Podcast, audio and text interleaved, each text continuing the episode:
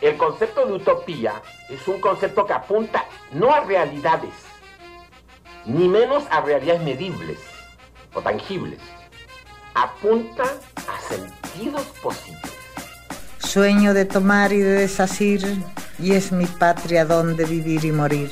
La grande tarefa nossa de passar pelo mundo é, é, exatamente a da briga constante, permanente, pela busca do ser mais. Cállate, indio, nada más dijo los mestizos.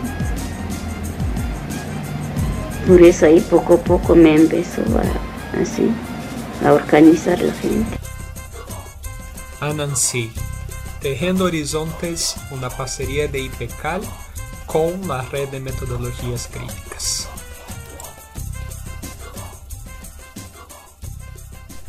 Hola, bienvenidas, bienvenidos y bienvenidas a un episodio más de La Rueda, un podcast que nos invita a reflexionar y a resignificar lo que es pensar desde resonancias comunes de nuestras entrañas latinoamericanas.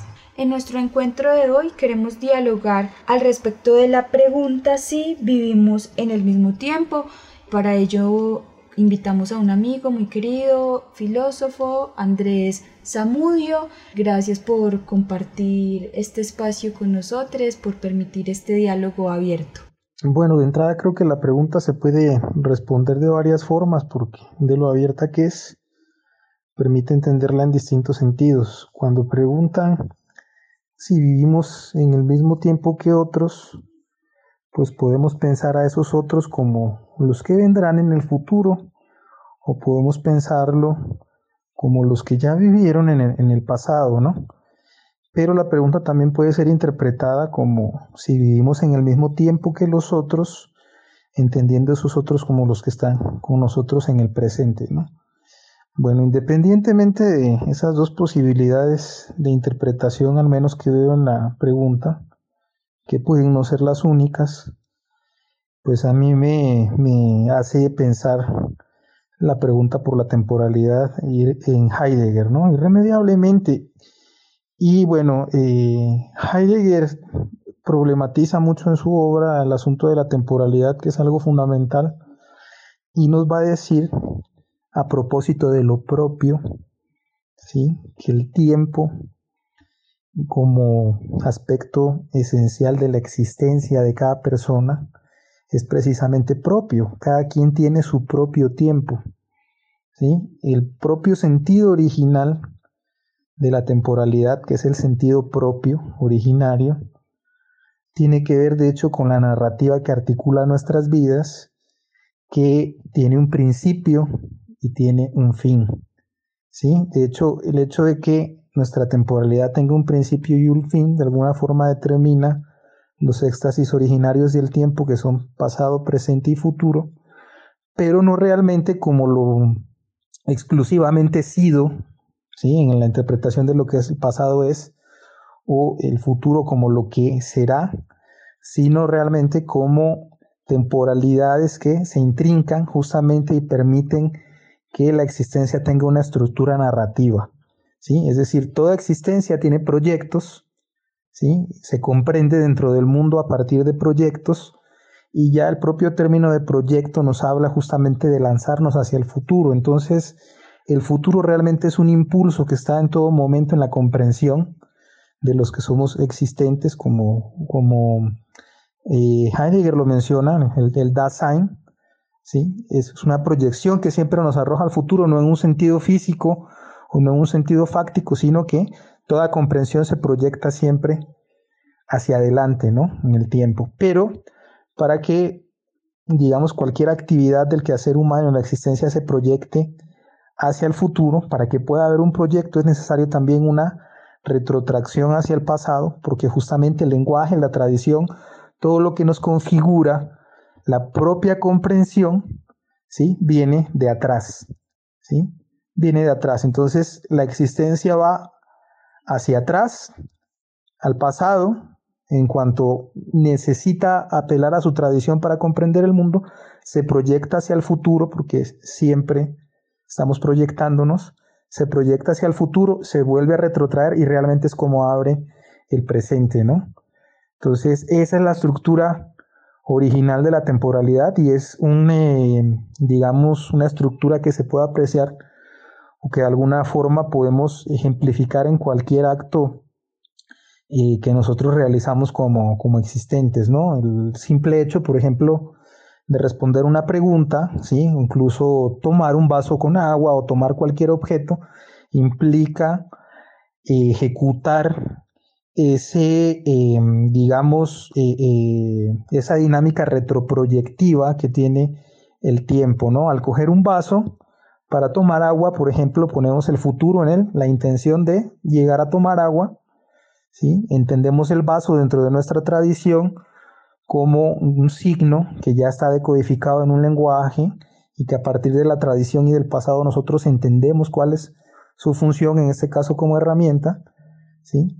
Y entonces hacemos ese movimiento de pasado a futuro entre tradición, proyecto y ejecutamos en el presente. Justamente abrimos el acontecer a partir de esos éxtasis temporales, abrimos en el acontecer el eh, beber un vaso.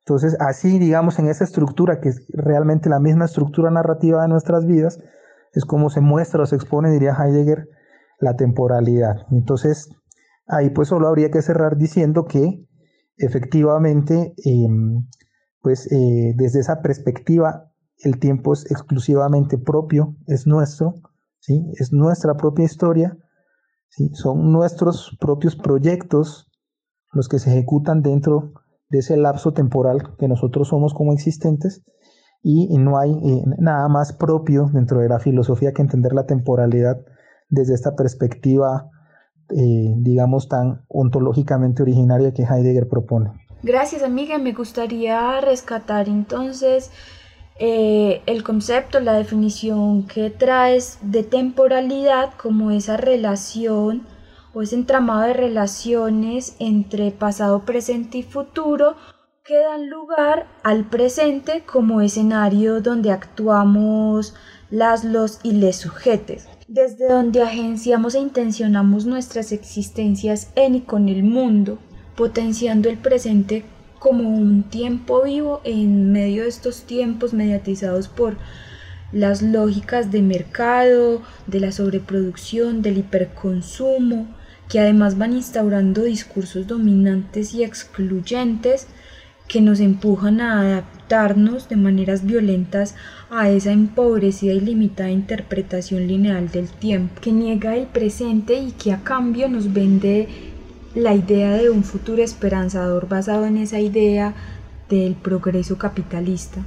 Lugarizar el tiempo en el presente es urgente para ensanchar las posibilidades de la existencia que permitan habilitar, recuperar otros sentidos de mundo que reconozcan la pluralidad del tiempo como muchos tiempos. Necesitamos tiempo libre para vivir el presente, para problematizarlo y repensarlo con otros sentidos, con otras gramáticas y semánticas que den cuenta de otras vivencias de la realidad. Y es que justamente dar cuenta de esas otras vivencias de la realidad es dar cuenta de otros tipos de existir, de otros tipos de existencia en el mundo. Y como nos comentaba Andrés, toda existencia tiene proyectos y dichos proyectos son una acción de lanzarse hacia el futuro mediante una intención que se sustenta en el pasado.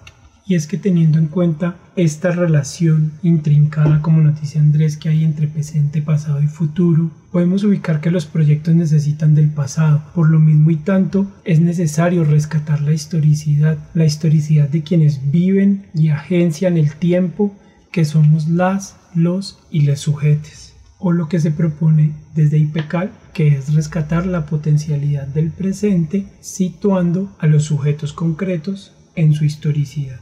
Otra idea que nos gustaría rescatar de la reflexión que nos comparte Andrés es la del tiempo como elemento propio a cada existencia, lo cual consideramos nos conduce a una tarea y es la de apropiarnos del mismo, de situarnos a partir de la comprensión de nuestro tiempo como individuos que poseen y crean historia. Y es allí, en la apropiación de nuestro tiempo, en la apropiación de nuestra historia, donde podemos romper con lo que Boaventura nos habla de la monocultura, del tiempo lineal como la única perspectiva válida de entender el mundo.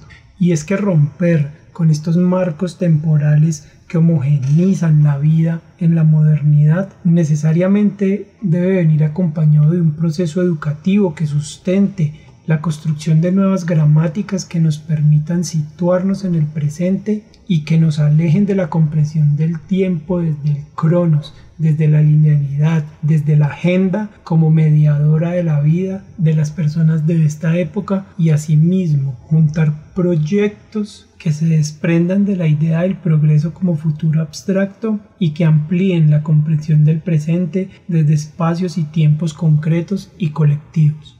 En conclusión, necesitamos de didácticas del tiempo que nos permitan proyectarnos, pensarnos y reflexionarnos en los tiempos que cohabitamos. Y para terminar, nos gustaría compartir una última reflexión, y es el llamado a encontrarnos con nuestras historias y reconocer otras narrativas del tiempo y la vida que nos permitan reinventar el mundo desde la diversidad que constituye las realidades. Bueno, muchas gracias a todos, a todas, a todos por acompañarnos el día de hoy. Nos encontramos en un próximo episodio. Recuerden que esto es La Rueda, un espacio de Nancy. Un abrazo para todos. Nancy es un proyecto sembrado desde IPECAL, Instituto de Pensamiento y Cultura en América Latina. Acesse nuestro site www.ipecal.edu.mx ou nossa página de Facebook para conhecer um pouco mais de nosso projeto.